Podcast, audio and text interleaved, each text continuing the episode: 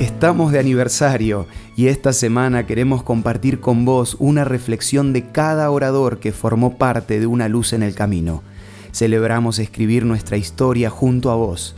Gracias por acompañarnos estos 58 años. Esto es Una luz en el camino, una pausa para renovar las energías y fortalecer el espíritu, con el licenciado Santiago Paván.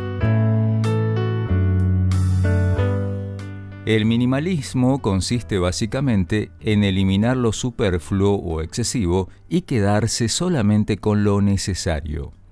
Algunos lo aplican, por ejemplo, al orden de la casa, a la decoración, a las compras, etc. Pero, ¿qué pasaría si lo aplicáramos a nuestra mente? ¿Cómo sería un minimalismo mental? El minimalismo nació como un movimiento en las artes a finales de la década de los 60. Consiste básicamente en expresarse con lo esencial, eliminando lo superfluo. Posteriormente, esta idea comenzó a ser aplicada en otras áreas hasta convertirse actualmente en una modalidad seguida por muchos que buscan simplificar sus vidas. Por ejemplo, quitando de sus placares todo aquello que no usan, reduciendo al mínimo los muebles de la casa, incluso reduciendo sus actividades para quedarse solo con lo que consideran verdaderamente importante. Muchos experimentan de esta manera un alivio de las presiones, sobrecarga y agotamiento que caracterizan la vida actual. Y algunos han llegado a proponer un minimalismo mental la propuesta es aprender a concentrarse en aquello que da bienestar y paz y dejar de lado pensamientos, recuerdos y toda imaginación que genere desorden en el espacio mental. Así se busca eliminar la sobrecarga mental que genera a la larga ansiedad, depresión y otros estados que afectan a la salud mental. Claro, no se pueden eliminar pensamientos como quien descarta de su placar la ropa que ya no usa, ¿no es cierto? El minimalismo mental consiste más bien en aprender a concentrarse en lo que es importante para que los demás pensamientos pierdan fuerza. Y hace veinte siglos ya, el apóstol Pablo había planteado una propuesta de minimalismo mental.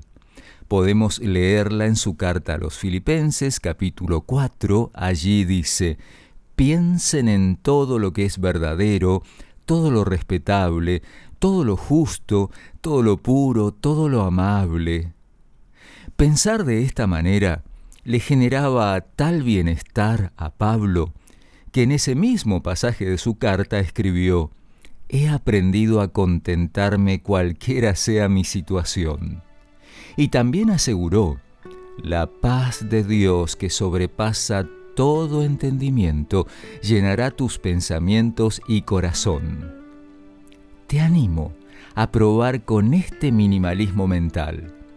Concentra tus pensamientos en el amor de Dios, sus bendiciones y sus promesas, cada día un poquito más.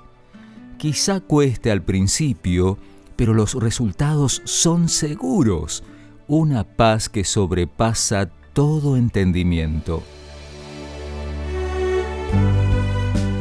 Como ayuda para poner en práctica todo esto, quiero recomendarte la revista Sentimientos, que obsequiamos en nuestro programa y podés solicitarla de la siguiente manera. Envíanos un WhatsApp al 1162 26 1229 o búscanos en Facebook como Una Luz en el Camino. La revista Sentimientos te ayudará a pensar de manera positiva para disfrutar de bienestar viviendo un día a la vez. Esto fue Una Luz en el Camino. Te esperamos mañana para un nuevo encuentro cuando volveremos a decir, permitamos que a lo largo de las horas de cada día Dios sea una luz en nuestro camino.